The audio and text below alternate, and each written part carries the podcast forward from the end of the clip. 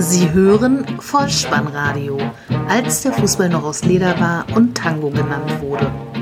Herzlich willkommen und hallo zum Vollspannradio, der Podcast unter dem Motto, als der Fußball noch aus Leder war und Tango genannt wurde. Mein Name ist Dirk, auf Twitter unter @vollspannradio und @spike_dh unterwegs und ich begrüße euch ganz recht herzlich zur 92. Ausgabe des Vollspannradios, der VSR 066 mit dem Titel Arroganz und Traurigkeit, die Nachlese zum Spieltag Nummer 31. 29 Treffer an diesem Spieltag, Duelle mit Endspielcharakter um die Champions League Plätze. Nur der HSV gewinnt als einziges Team der Mannschaften die in der Tabelle auf den Rängen 12 bis 18 stehen. Und das Vollspannradio gibt euch Hinweise an die Hand, mit deren Hilfe ihr eure eigene Abschlusstabelle basteln könnt. Am Ende dieser Episode wird dann in den Hausmitteilungen noch erwähnt, warum dies schon jetzt, drei Spieltage vor dem Saisonende, möglich ist. Viel Spaß! Die Momente des Spieltages. Als Berliner und demzufolge Flachland-Tiroler ziehe ich mir ja schon Wanderstiefel an, wenn es nur darum geht, die kleinste Erhebung zu erklimmen. Am Freitagabend zum Start in den 31. Bundesligaspieltag geht es nun auf den Bökelberg. Borussia Mönchengladbach empfängt den VfL Wolfsburg 3 zu 0 der Halbzeitstand, das war auch der Endstand. 47.797 zahlende Zuschauer sahen die Partie unter der Leitung von Schiedsrichter Stieler. Und sie sahen einen verdienten Heimsieg der Fohlenelf und harmlose Wölfe. Obwohl der VfL Wolfsburg in einer prekären Tabellensituation steckt, traten sie schläfrig auf und ohne die zuletzt gezeigte mindestens defensive Stabilität. Achte Spielminute, der Kapitän der Gladbacher Lars Stindl ist wieder mit an Bord nach abgesessener Gelbsperre macht er seinen sechsten Saisontreffer. Er war für Drimmitsch ins Team gekommen. Rechte Gladbacher Angriffsseite. Der Ball kommt von Basoer unglücklich in den Lauf von Lars Stindl und der Angreifer fackelt nicht lange und hämmert den Ball mit Hilfe des Innenpfostens zum 1 zu 0 ins kurze Eck. Die Borussia war danach die spielbestimmende Mannschaft, sie ließ Ball und Gegner laufen, 35. Spielminute, ein Schuss von Hofmann, den Castells zunächst zwar noch abwehren kann, aber den Nachschuss von Raphael, dagegen ist er machtlos, 2 zu 0 für Gladbach. Dann ein kurioser Treffer, der auch den Schlusspunkt in dieser Partie schon in der ersten Halbzeit setzen sollte. 44. Spielminute, Freistoß für Borussia Mönchengladbach. Castells dirigiert noch die Mauer. Die läuft aber doch eher wie ein unsortierter Hühnerhaufen umher und Kramer schnappt sich einfach den Ball und schlänzt ihn ins linke Eck. 3 zu 0 der Endstand. Wolfsburg trat offensiv nicht weiter in Erscheinung und Borussia Mönchengladbach verwaltete damit die 3 zu 0 Führung in der zweiten Halbzeit. Sie stehen jetzt auf Platz 8 mit 43 Punkten und einer Tordifferenz von minus 6 und treffen am nächsten Spieltag auf Schalke 04.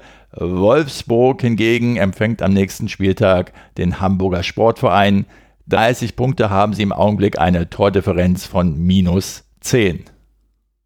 Samstag 15.30 Uhr Zeit für die Bundesliga-Konferenz und die erste Begegnung, die wir an dieser Stelle besprechen möchten, lautet Hannover 96 gegen den FC Bayern München. Zur Halbzeit noch torlos 0 zu 0. Am Ende setzte sich der Rekordmeister mit 3 zu 0 verdient durch. 49.000 Zuschauer waren im ausverkauften Niedersachsenstadion zugegen. Die Leitung der Partie übernahm Schiedsrichter Pedersen. Und ja, künstlich Spannung zu erzeugen, fällt mir hier schwer. Nun möchte ich trotzdem irgendwie versuchen, ein schiefes Bild zu konstruieren. Wenn man erfolgreich sein will, braucht man in der Regel Geld. Um Geld zu bekommen, musste man früher zur Bank gehen. Die Torschützen in diesem Spiel der Bayern die kamen ebenfalls von der Bank.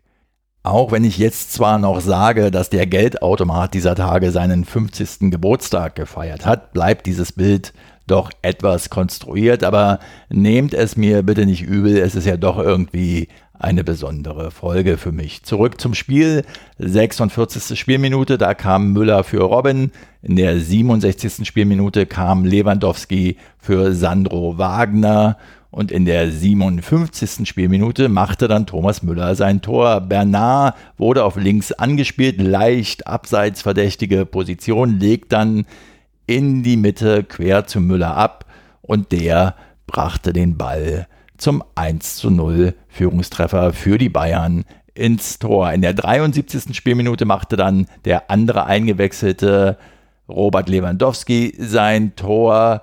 Rudi bringt eine Ecke von rechts mit Gefühl nach innen rein. Lewandowski setzt sich gegen Eles durch und aus zentraler Lage buxiert er das Leder in die Maschen, sein 28. Treffer in seinem 28. Bundesligaspiel in dieser Saison. Den Schlusspunkt setzt Sebastian Rudi, eine Flanke von links von Bernard erreicht Müller auf der rechten Seite. Der hat das Auge für den Torschützen 3 zu 0, der Endstand in der 89. Minute. Was gibt es sonst noch zu sagen? Der FC Bayern präsentiert einen Debütanten, ein 18-Jähriger in der Innenverteidigung. Sein Name Lars Lukas May und er hatte einen gelungenen Einstand. Hannover 96, da wird Horst Held mit Wolfsburg in Verbindung gebracht. So war es im ZDF Sportstudio zu vernehmen. Volles Haus auch in Stuttgart, wo der VfB den SV Werder Bremen empfing. 1 zu 0 nach 45 Minuten, 2 zu 0 hieß es am Ende. 58.932 Zuschauer bis auf den letzten Platz ausverkauft das Stuttgarter Neckarstadion. Schiedsrichter war Sören Storks und alle Beteiligten sahen einen engagierten und cleveren Auftritt des VfB, der dazu auch noch gut organisiert in der Defensive agierte und sie machten ein frühes Tor in der ersten Halbzeit und ein spätes im zweiten Spielabschnitt und somit war die Partie entschieden. 13. Spielminute, der VfB-Kapitän Christian Gentner mit seinem ersten Saisontreffer nach einer Flanke von Insua von der linken Seite setzt sich Gentner mit leichtem Körperkontakt gegen Velkovic durch und nickt aus kurzer Distanz ein 1 zu 0. Und das 2 zu 0 in der Nachspielzeit der zweiten Halbzeit, 90 plus 1 also der Torschütze Özcan. Donis setzt sich über die linke Seite durch und hat dann die Übersicht für den Torschützen und der muss den Ball dann nur noch aus 10 Metern einschieben. Nach Abschluss des Spiels deutete der VfB-Kapitän Christian Gentner das bisherige Saisonergebnis und damit jetzt eben auch den absolut sicheren Klassenerhalt als ersten Schritt in eine positive Zukunft. Und auch Werder Bremen muss sich nicht grämen ob der Niederlage. Sie stehen jetzt bei 37 Punkten und dürfen sich in der nächsten Woche auf ein Heimspiel gegen Borussia Dortmund freuen. Kommen wir zum Duell mit Endspielcharakter, wie es Hoffenheims Trainer Julian Nagelsmann im Vorfeld bezeichnete. Leipzig gegen die TSG 1899. Hoffenheim 0 zu 3, der Halbzeitstand 2 zu 5, der Endstand Leipzig zwar mit gutem Start, aber im weiteren Spielverlauf fehlerhaft im Spielaufbau, fahrlässig, desolat in der Abwehrleistung und damit weit entfernt von den eigenen Ambitionen. Die Tore im Schnelldurchlauf. 14. Spielminute. Gnabry gewinnt den Ball gegen Bruma, spielt dann auf Schulz, der schließt ab. Gulaschi kann den Ball zwar abwehren, aber nicht festhalten. So ist Marc Uth da und staubt aus kurzer Distanz ab. 35. Spielminute, die Hoffenheimer erhöhen auf 2 zu 0, Torschütze Serge Gnabry. Orban verliert den Ball an Marc Uth, dann landet die Kugel bei Amiri und Gnabry eiskalt vor Gulaschi 2 zu 0. 45. Spielminute. Diesmal flankt Marc Uth von der linken Seite. Im Zentrum setzt sich Kaderabek gegen Bernardo durch.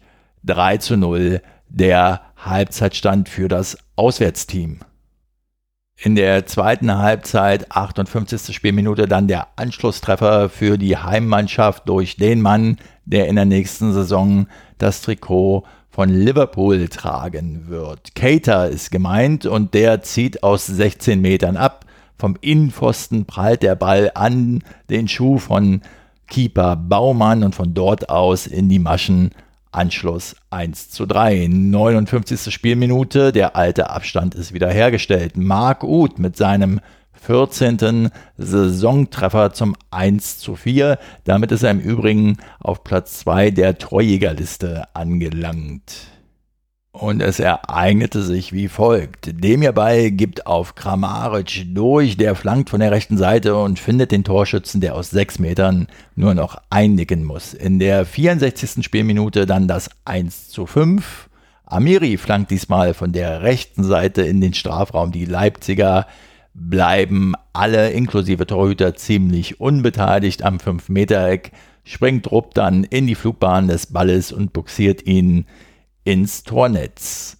88. Spielminute, den Endstand von 2 zu 5 stellt der Leipziger Upamecano her. Augustin führt eine Ecke kurz auf Luckmann aus und der geht in die Mitte und spielt dann auf den Torschützen, der am rechten Pfosten wartet und nur noch den Fuß hinhält. 2 zu 5, eine empfindliche Heimniederlage für die Leipziger. Und es ist noch zu bemerken, dass in der 47. Spielminute Forsberg rot gesehen hat, nachdem er mit dem Ellbogen gegen Grillitsch ausgeschlagen hat. Sicher ein berechtigter Platzverweis, allerdings sollte man auch die Aktion von Grillitsch vorher mit berücksichtigen. Der hält und hält und hält erst das Trikot von Forsberg und sich dann später die Hände vors Gesicht, obwohl er den Schlag wohl eher in Brusthöhe bekommen hat. Nun ja, er sieht dafür letztlich auch die gelbe Karte. Eintracht Frankfurt ist in der letzten Woche ins DFB-Pokalfinale eingezogen mit einem Erfolg auf Schalke. Herzlichen Glückwunsch dazu und Wiederholungstäter könnte man ja sagen, denn sie waren ja schon als Finalist im letzten Jahr in Berlin zu Gast. An diesem Samstag kamen aber die Berliner nach Frankfurt und das sicher nicht nur, um ihnen zum Finaleinzug zu gratulieren. 51.000 Zuschauer im ausverkauften ehemaligen Frankfurter Waldstadion. Die Leitung der Partie übernahm Schiedsrichter Stegemann und die Eintracht legte euphorisiert gut los. Jeweils allerdings nach Fehlern der Berliner. Achte Spielminute. Jovic mit der ersten Chance knapp drüber nach vorherigem schlechten Rückpass von Lecky. 18. Spielminute. Fehler von Rekik. Jovic auf Gaschinovic. Der trifft nur die Unterlatte des Tores. Der Ball springt allerdings wieder raus. Es bleibt beim 0 zu 0 Halbzeitstand. Die entscheidende Szene des Spiels ereignete sich in der 55. Spielminute. Es gibt einen Elfmeter für Hertha BSC. Duell links im Strafraum zwischen Hasebe und Selke. Ein Kontakt ist zwar zu erkennen, aber ob er für einen Elfmeterpfiff reicht, das muss letztlich Schiedsrichter Stegemann entscheiden. Und der zeigt sofort auf den Punkt, wird dann vom Videoassistenten noch einmal aufgefordert, sich die Szene anzuschauen, tut das auch und bleibt bei seiner Entscheidung. Selke tritt selbst an, schiebt flach in die Mitte. Radetzky ist auf die linke Seite unterwegs. Im weiteren Spielverlauf Frankfurt nun mit verstärkten Offensivbemühungen. Das lädt Hertha BSC zum Kontern ein. 77. Spielminute, Balleroberung im Mittelfeld. Kalu legt in den Lauf von Lecky und der mit einem trockenen Rechtsschuss 2 zu 0 für Hertha. Das dritte und letzte Tor dieser Begegnung fällt dann in der ersten Minute der Nachspielzeit. 90 plus 1 also. Kalu auf der linken Seite setzt sich gekonnt durch, gibt dann nach innen zum eingewechselten Alexander Esswein und AE7 Fußballgott, wie er ja in Berliner Kreisen nicht ganz ironiefrei genannt wird, kann sich in Szene setzen, sehenswert durchaus, indem er den Ball mit dem Außenriss ins rechte Toreck einschießt. Der Vollständigkeit halber sei zu erwähnen, dass auch die Frankfurter eine Situation hatten, wo es möglicherweise elf Meter für die Eintracht hätte geben können. Haller gegen Rekik, aber die Schiedsrichterpfeife blieb in diesem Fall stumm.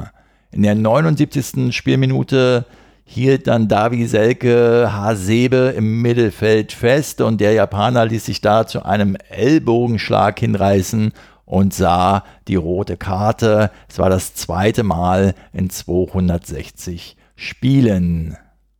Am Ende bleibt festzuhalten, dass die Hertha-Mannschaft ihrem Trainer Paul Dardai zum 400. Spiel, wie das ZDF zu berichten wusste, einen Auswärtssieg schenkte.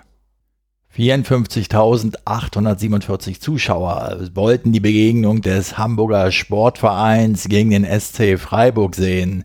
Torlos nach 45 Minuten 0 zu 0 und das Tor des Tages für die Hamburger fiel in der 54. Spielminute durch Louis Holtby. 1 zu 0 ein eminent wichtiger Sieg für die Hanseaten. Im ersten Spielabschnitt muss man sagen, dass der HSV-Keeper Pollersbeck seine Mannschaft im Spiel hielt und gleich mehrere gute Chancen der Freiburger vereiteln konnte. Der Mann des Tages auf Seiten der Norddeutschen war dann Louis Holtby, 54. Spielminute, eine starke Einzel- und auch Willensleistung. Er hat nach einem Abpraller den Ball im Strafraum und umdribbelt dann Gulde und Soyunchi und spitzelt die Kugel aus sechs Metern an Schwolo vorbei ins Netz. Dann gab es zwei Spielszenen, die aus Freiburger Sicht durchaus vergleichbar waren, aber vom Schiedsrichter Cortus unterschiedlich bewertet wurden. Zunächst in der 70. Spielminute, da fault nämlich der bereits gelb verwarnte Hamburger Steinmann den Freiburger Franz. Er bleibt aber von einer weiteren Verwarnung verschont und darf zunächst auf dem Platz bleiben. Allerdings wechseln ihn die Hamburger Verantwortlichen in der 74. Spielminute direkt aus. Dazwischen in der 71. Spielminute dann eine ähnliche Szene. So Jünchi, der Freiburger, auch bereits mit der gelben Karte verwarnt, geht ins Laufduell mit Kostic. Dann schubst er ihn leicht und dafür sieht der Verteidiger dann die gelb-rote Ampelkarte, das heißt Freiburg jetzt in Unterzahl. Am Ende haben die Hamburger noch die Möglichkeit, das Ergebnis höher zu schrauben. 88. Spielminute durch Aaron Hunt und in der 90. Spielminute nach einem Pass von Wood auf Kostic. Aber der vergibt wirklich kläglich in diesem Fall. So bleibt es beim 1 zu 0. Der HSV hat noch fünf Punkte Rückstand auf Platz 16 und der SC Freiburg nun mit der fünften Niederlage nacheinander. Die Breisgauer bleiben bei 30 Punkten und stehen jetzt mit einer Tordifferenz von minus 25 auf dem Relegationsplatz 16. Und der Freiburger Trainer Christian Streich, der ja unzweifelhaft eine ehrenwerte Persönlichkeit ist, aber mir ist aufgefallen, dass er in letzter Zeit seine Interviews immer mit einem etwas beleidigten Unterton und auch immer mit den Worten Ich sag nix mehr einleitet, um dann eben aber doch noch was zu sagen. Und ähm, diesmal hat er wieder was rausgehauen im ZDF, aktuellen Sportstudio, habe ich das gehört. Er sagte, ich sag nix mehr, das sind die Richter und wir sind Freiburg. Und ganz ehrlich, meine Meinung dazu, wenn ich mir die Entscheidungen in den letzten Wochen, was Freiburg betrifft, so anschaue, so ganz Unrecht hat er nicht. Das Topspiel am Samstagabend zwischen Borussia Dortmund und Bayer Leverkusen, ausgerufen als Kampf um einen Champions League Platz in der Tabelle, ging dann doch relativ klar für den Gastgeber aus. Halbzeitstand 1 zu 0, am Ende 4 zu 0 für die Borussia bei der der Kapitän Marcel Schmelzer aus sportlichen Gründen nicht im Kader war. Er saß auf der Tribüne. Vielleicht, das ist meine ganz persönliche Meinung, hat ja Yogi Löw in der Vergangenheit doch nicht so schlecht mit der Nichtberücksichtigung gelegen bei diesem Spieler. Akanji hat ihn auf dem Feld ersetzt. Die Leverkusener in Person von Alario mit der ersten Gelegenheit des Spiels, mit dem ersten Abschluss des Spiels, allerdings im weiteren Verlauf dann ohne Zugriff und in der zweiten Halbzeit dazu auch noch abwehrschwach. Der BVB hingegen ständig im Vorwärtsgang, spielt selbst das eigentlich aus Leverkusen bekannte Umschaltspiel und ist hoch überlegen, spielfreudig, kombinationssicher und dazu auch noch torgierig. Sie ziehen am Ende mit dem 4 zu 0 vorbei an Leverkusen auf Platz 3. Die Tore, 13. Spielminute, feines Dribbling auf der rechten Seite von Pulisic, der den Ball ins Zentrum zu Sancho gibt und der englische U19-Nationalspieler macht seinen ersten Bundesliga-Treffer, indem er den Ball gekonnt ins rechte Eck schiebt. 1 zu 0. Und dann begannen denkwürdige Minuten für Marco Reus. Zunächst die 34. Da hämmert er nämlich den Ball ins Tor nach Vorarbeit von Philipp, aber Schiedsrichter Schmidt gibt den Treffer nicht, weil Philipp zu Beginn des Angriffs im Abseits gestanden hatte. Drei Minuten später gibt es elf Meter und für Marco Reus erneut die Möglichkeit, auf 2 zu 0 zu erhöhen. Retzos hatte Pulisic im Strafraum gefault, aber Marco Reus scheitert am Leverkusener Keeper Özcan. Da schrieben wir die 37. Spielminute. Es bleibt also zunächst mal beim 1 zu 0 Halbzeitstand, aber in der 55. Minute ist Marco Reus dann endgültig zur Stelle 2 zu 0. Nachdem Weigel einen schönen Vertikalpass spielt, Götze für den Torschützen abtropfen lässt, der umkurft nur noch den Leverkusener Keeper und es steht 2 zu 0. Das 3 zu 0 dann in der 63. Spielminute, ein wunderschöner Spielzug von der Entstehung bis zur Vollendung. Akanji auf der linken Seite einen weiten Ball auf Sancho auf die linke Außenbahn. Der nimmt den Ball super an, höchst anspruchsvoll, technisch und leitet sofort ins Zentrum zum Torschützen Philipp weiter. Der vollendet dann nur noch mit einem Abschluss ins linke Toreck. Den Schlusspunkt in dieser Begegnung setzt dann Marco Reus. In der 79. Spielminute macht er das 4 zu 0. Die Vorarbeit kam von Sancho, der den Ball ganz gefühlvoll an das rechte 5-Meter-Raumeck gibt. Und Reus muss dann nur noch einnicken. Ein Kopfballtor von Marco Reus, auch sehr ungewöhnlich. Und zu Sancho ist noch zu sagen, er macht ein Tor und bereitet zwei weitere vor. Also eine herausragende Bilanz für den ehemaligen U18-Spieler von Manchester City. Der Großteil der 81.360 Zuschauer im ausverkauften, ich möchte fast sagen, Dortmunder Westfalenstadion konnte also zufrieden nach Hause gehen, auf jeden Fall aber alle, die es mit der Borussia halten. Im ersten Sonntagsspiel traf der FC Augsburg auf den ersten FSV Mainz 05 nach 45 Minuten 1 zu 0. Am Ende stand ein hochverdienter 2 zu 0 Heimerfolg für die Mannen aus der Stadt der Puppenkiste. Der FC Augsburg hat jetzt 40 Punkte und ist damit rechnerisch gesichert, hat den Klassenerhalt also geschafft, was am Anfang der Saison nicht jeder so auf der Rechnung hatte. Die Mannen um Trainer Manuel Baum waren über die gesamte Spielzeit hinweg gesehen die bessere Mannschaft und vergaben zahlreiche Möglichkeiten. Erst als Adler, der Mainzer Keeper, am Ende mit nach vorn stürmte, machten sie schließlich das zweite Tor. Aber der Reihe nach. 29. Spielminute, ein starker Konter der Augsburger. Gregoritsch leitet diesen Konter selbst ein. Über Richter kommt der Ball dann zu Finn Borgerson, der fast die Hälfte der Mainzer Mannschaft auf sich zieht und dann wieder zu Gregoritsch durchsteckt. Der wackelt Adler aus und schiebt die Kugel dann trocken aus elf Metern ins rechte Eck. 1 zu 0 der Halbzeitstand.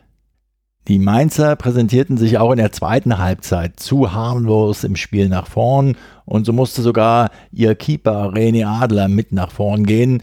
Da schreiben wir schon die Nachspielzeit 90 plus 1. Es gibt einen Eckball für Mainz und aus diesem Eckball entspringt ein Augsburger Konter, den diese zunächst schwach ausspielen. Finn, Borgerson und Kedira wissen nicht so recht, wo sie hinlaufen sollen. Dann aber spielt Kedira letztlich doch auf Cordova. Der verpasst noch.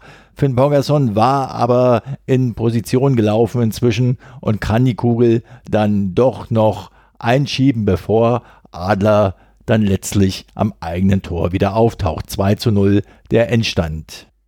Ein wenig kurios dann noch das Interview nach dem Spiel auf dem Feld, geführt von Sky-Reporterin Britta Hofmann mit René Adler zur Leistung der eigenen Mannschaft. René Adler sagte, bezogen auf die Leistung im ersten Spielabschnitt, ich weiß nicht, ob es an der Sonne lag. Und Britta Hofmann fragte dann nochmal nach, äh, bezogen auf die Szene in der Nachspielzeit, wo er ja doch relativ lang brauchte, bis er zurück war. Warum haben Sie so lange gebraucht, bis Sie zurück waren? 25 Sekunden. Entgeistert sah René Adler, der ehemalige Nationalkeeper, sie an und sagte ernst gemeinte Frage, versuchte sich dann noch in einer Erklärung und drehte sich dankend ab. Die Rheinhessen stehen jetzt wie Wolfsburg und der SC Freiburg bei 30 Punkten, bei einer Tordifferenz von minus 17, was derzeit Platz 15 in der Tabelle bedeutet. Und ein weiteres Mal ausverkauftes Haus in Müngersdorf. Der erste FC Köln traf auf Schalke 04. Halbzeitstand 1 zu 2. Am Ende 2 zu 2. Ein mehr als gerechtes Unentschieden. Und ich muss ja sagen, ich habe mich schon ein wenig gefreut, die Kölner nochmal zu sehen in der Fußball-Bundesliga vor heimischer Kulisse. Vielleicht schwingt ja da bei mir auch schon ein wenig Wehmut mit. Aber es war wie so häufig in dieser Saison. Ja, es ist tolle Stimmung zu Beginn. Die Mädels tanzen auf dem Rasen, die Fans singen mit Herzblut ihre Kölsche Hymne mit. Und dann fangen sie doch relativ früh immer ein Gegentor und müssen dem Rückstand hinterherlaufen. So auch diesmal, fünfte Minute. Hector in der Schalker Hälfte springt der Ball zu weit weg. Der kniende Naldo nimmt ihm dieses Spielgerät gern ab und eröffnet dann ganz stark, indem er den Ball auf die linke Seite gibt und Konopeljanka auf die Reise schickt. Und der Ukrainer ist zu schnell für Sörensen und legt im richtigen Moment quer auf Embolo und der erzielt mit seinem dritten Saisontor das 0 zu 1. Doch damit nicht genug, die Schalker erhöhen sogar auf 2 zu 0. Wieder verliert der erste FC Köln im Mittelfeld den Ball, diesmal an der Außenlinie, da will der eine Kölner dem anderen den Ball mit der Hacke zuspielen und natürlich gehen die Schalker dazwischen. Konopeljanka kommt wieder ins Spiel und hat sehr, sehr viel Platz auf der linken Seite, geht mit etwas Glück an Meret vorbei und lässt Horn dann aus spitzem Winkel keine Chance. 0 zu 2.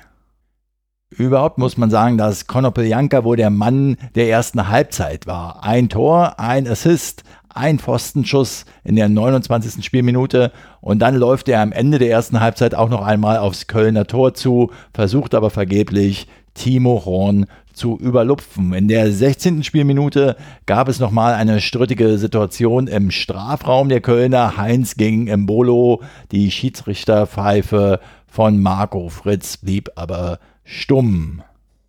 Noch in den ersten 45 Minuten, in der 26. Spielminute, kommt der FC zum Anschlusstreffer. Ein schöner Treffer, muss man sagen. Hector, der diesmal auf der 10 spielte, spielt im Strafraum auf Bittenkurt durch und der schiebt die Kugel unter Fährmann hinweg zum 1 zu 2 Halbzeitstand ein. Die zweite Halbzeit plätscherte dann so dahin, auch noch als John Cordoba in der 79. Spielminute für Handwerker eingewechselt wurde. Wolf Fuß fabulierte auf Sky von seligen Europa League Zeiten und dem Auftritt der Kölner gegen Arsenal. Da erzielte nämlich auch Cordoba mal ein Tor. Zu Hause haben sie durch ein Tor von Gurassi meiner Erinnerung nach sogar ja Arsenal geschlagen. Aber nun ist die Bundesliga das Brot- und Buttergeschäft und der Europapokal war die fette Buttercremetorte und der Sieg gegen Arsenal in dieser Saison wohl die Kirsche auf dieser Torte. Als wir also so Gedanken verloren von den Europapokalzeiten des ersten FC Köln träumten, da reißt uns plötzlich in der 84. Spielminute Marcel Risse aus diesen Träumen. Er schießt einen Freistoß aus knapp 25 Metern, zieht einfach drauf, der Ball geht mal in die eine, mal in die andere Richtung. Fährmann sieht nicht besonders gut aus und der Ausgleichstreffer und auch der Endstand ist erzielt 2 zu 2. Dem Geisbock-Team ist dann im Ergebnis doch eine Energieleistung zu bescheinigen. Sie kommen nach 0 zu 2 Rückstand noch einmal zurück, aber dann, da muss ich kein Prophet sein. Aus meiner Sicht reicht das nicht mehr, um die Klasse zu halten. Sie bleiben Tabellenschlusslich. Der Trainer macht zwar einen Zweckoptimismus bei jetzt 22 Punkten und einer Tordifferenz von minus 29. Insgesamt haben sie in dieser Saison bis zu diesem Zeitpunkt schon 60 Gegentore geschluckt. Das sind ligaweit die meisten Gegentreffer. Der Abstieg wird immer konkreter. Und da nimmt es nicht Wunder, dass Timo Horn und Leonardo Bittencourt nach Spielende Tränen in den Augen haben und Marcel Risse zu seinem zugegebenermaßen sehr schönen Freischusstreffer sagt, eines der traurigsten Tore, die ich geschossen habe. Auf Schalker Seite warf der Trainer Domenico Tedesco seiner Mannschaft nach Spielende am Sky-Mikrofon angesichts der Tatsache, dass sie ihre Chancen nicht ordentlich genutzt haben, eine gewisse Arroganz und Fahrlässigkeit vor und ergänzte allerdings auch, dass er das schon gegenüber der Mannschaft in der Halbzeitpause angesprochen hätte. Deutliche Worte eines Trainers vor laufender Kamera zu seiner Mannschaft, wenn ihr mich fragt, aber letztlich ist ja in der Tabelle nichts passiert. Sie bleiben auf Platz 2, haben jetzt 56 Punkte und stehen damit zwei Zähler vor Borussia Dortmund. Damit hat das Vollspannradio nun auch den letzten Grashalm in den Stadien der Fußball-Bundesliga an diesem 31. Spieltag umgepflügt. Was uns jetzt noch fehlt, ist die Vorschau auf den kommenden Spieltag wieder in Form eines Toto-Tipps. Dabei steht die 1 für Heimsieg, die 0 für Unentschieden und die 2 für Auswärtssieg. Auf geht's. Der Toto-Tipp. Der 32. Bundesligaspieltag startet am Freitag, 27.04.20.30 Uhr mit der Begegnung TSG 1899 Hoffenheim gegen Hannover 96 1. Am Samstag dann FC Bayern München gegen Eintracht Frankfurt 0. Hertha BSC gegen den FC Augsburg 1. SC Freiburg gegen den 1. FC Köln 1. Der FC Schalke 04 trifft auf Borussia Mönchengladbach 1. Der VfL Wolfsburg zu Hause gegen den Hamburger Sportverein 1. Am Samstagabend dann Leverkusen gegen Stuttgart 1. Am Sonntag spielt dann Mainz gegen Leipzig 2 und Bremen gegen Dortmund ebenfalls 2. Und weil es so schön war, jetzt auch gleich die Vorschau auf den 33. Spieltag. Die Erklärung, warum das geschieht, schiebe ich im Anschluss nach. Nach wie vor steht die 1 für Heimsieg, die 0 für Unentschieden und die 2 für Auswärtssieg. Der Tototyp. Alle Spiele des 33. Bundesligaspieltages werden am Samstag, 5.5.2018 um 15.30 Uhr angepfiffen. Wir beginnen mit der Begegnung Borussia Dortmund gegen den ersten FSV Mainz 05 1. Leipzig gegen den VfL Wolfsburg 1. Der erste FC Köln trifft auf den FC Bayern München 2. Der SV Werder Bremen auf Bayern 04 Leverkusen 1. Borussia Mönchengladbach gegen den SC Freiburg 2. Eintracht Frankfurt gegen den Hamburger Sportverein 0. Der FC Augsburg zu Hause gegen den FC Schalke 04 2. Hannover 96 gegen Hertha BSC 1 und der VfB Stuttgart gegen die TSG 1899 Hoffenheim 2. Ach Kinder, kommt, dann mache ich noch einen, dann habe ich es hinter mir, der 34. Spieltag, Saisonfinale. Und wenn ihr diese Tipps dann auch noch mit berücksichtigt, dann könnt ihr den Tabellenrechner anwerfen und könnt selbst sehen, wer nun abgestiegen ist und wer die Europapokalplätze erreicht hat.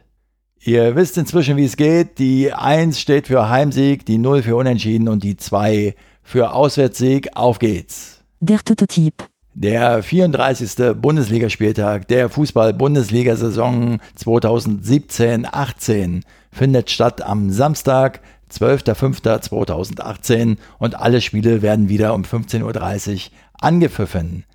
FC Bayern München gegen den VfB Stuttgart. 1, TSG 1899 Hoffenheim gegen Borussia Dortmund 0, Hertha BSC gegen Leipzig 1, der SC Freiburg gegen den FC Augsburg 1, der FC Schalke 04 gegen Eintracht Frankfurt 1, Bayern 04 Leverkusen gegen Hannover 96 1, der Hamburger Sportverein zu Hause gegen Borussia Mönchengladbach 1, der erste FSV Mainz 05 gegen den SV Werder Bremen 1 und der VfL Wolfsburg zum Saisonfinale gegen den ersten FC Köln 1.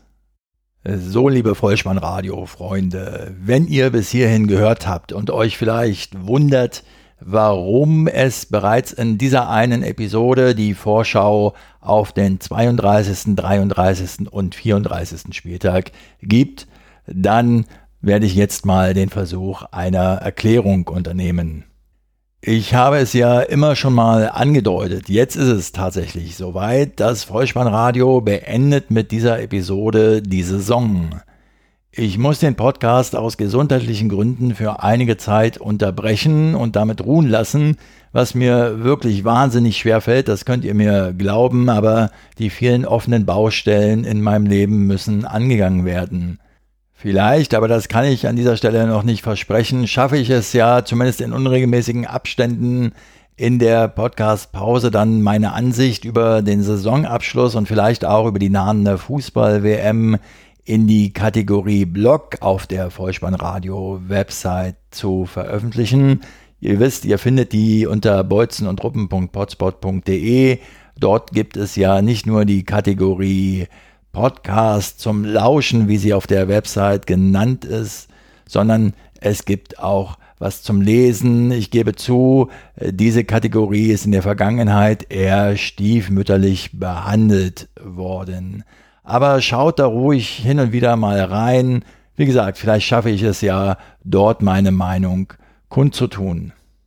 Es lohnt sich dieser Tage ohnehin mal einen Blick auf die Vollspannradio-Website zu werfen, wie ich finde, denn es gibt einige Neuerungen zu bewundern. Zum einen könnt ihr natürlich, wie ihr es aus der Vergangenheit kennt, den Podcast dort abonnieren, wozu ich auch unentwegt aufrufe und zum anderen findet ihr dort alle Kontakt, Support und Unterstützungsmöglichkeiten des Vollspannradios. Jetzt neu auch in einer kleinen Leiste zusammengefasst, die ihr an verschiedenen Stellen auf der Website findet. Und dort findet ihr unter anderem auch meinen Wunschzettel. Das wollte ich gar nicht sagen. Ich wollte vielmehr einen besonderen Dank aussprechen an Alexander Heimbuch. Alexander Heimbuch ist der Entwickler des Podlove Web Players in der Version 4.09. Und dieser Player, zwar noch in der Beta-Version, aber immerhin ist nun auch auf der Vollspannradio-Website zu bewundern. Vielleicht wird es ja an dieser Stelle sogar etwas nerdig, aber das nehme ich gern in Kauf, denn wer bisher die Vollspannradio-Website besucht hat, wird festgestellt haben, dass der Podlove Web Player dort noch in der Version 2.1 zu finden war. Das lag daran, dass das einzige offizielle WordPress-Plugin für den Standalone-Betrieb eben der Podlove Web Player in der Version 2.1 ist. Nun aber gibt es zwar noch in der Beta-Version, aber immerhin ein Standalone WordPress-Plugin für den Podlove Web Player in der Version 4.0. 09. Für alle diejenigen, die den neuen Podlove Webplayer ohnehin schon kennen, weil sie ihn möglicherweise im Rahmen des Podlove Publishers mitbenutzen, für die mag das keine große Neuerung sein. Für alle anderen, also für die, die den Podlove Webplayer nur als Standalone WordPress Plugin betreiben könnten, aus welchen Gründen auch immer, zu dieser Gruppe zähle ich mich auch. Für die ist das eine bahnbrechende Neuerung. Dieser Player sieht optisch schick aus und ist natürlich auch technisch überarbeitet und dafür noch einmal ein ganz besonderer Dank von mir an Alexander Heimbuch, der in der Podlove Community auch unter Add Zusatzstoff zu finden ist. Also vielen Dank für die Entwicklung dieses Players und speziell auch ein Dank für das WordPress Standalone Plugin, das noch in der Beta-Version existiert, aber wohl bald auch öffentlich wird. So zieht also mit mir euren Hut und schüttet euren Dank aus an Alexander, er hat es verdient. Und jetzt wünsche ich euch allen einen guten Saisonabschluss für euren Herzensverein und dann anschließend viel Spaß mit der Fußball-Weltmeisterschaft in Russland. Bleibt alle gesund und dem Vollspannradio gewogen. Irgendwann und irgendwie wird es wieder weitergehen. Ich bedanke mich bei euch für eure Zeit, für euer Vertrauen in diesen Podcast und verabschiede mich ein letztes Mal in dieser Saison mit dem Hinweis für den Fall, dass ihr die Kugel mal wieder im Netz unterbringen wollt. Kopf, Innenseite, Außenriss und Hacke. Nein, nur mit dem Vollspann geht er rein. Vielen Dank. Ciao. Sie hörten Vollspannradio. Vollspannradio. Vollspannradio. Vollspannradio. Vollspannradio. Vollspannradio.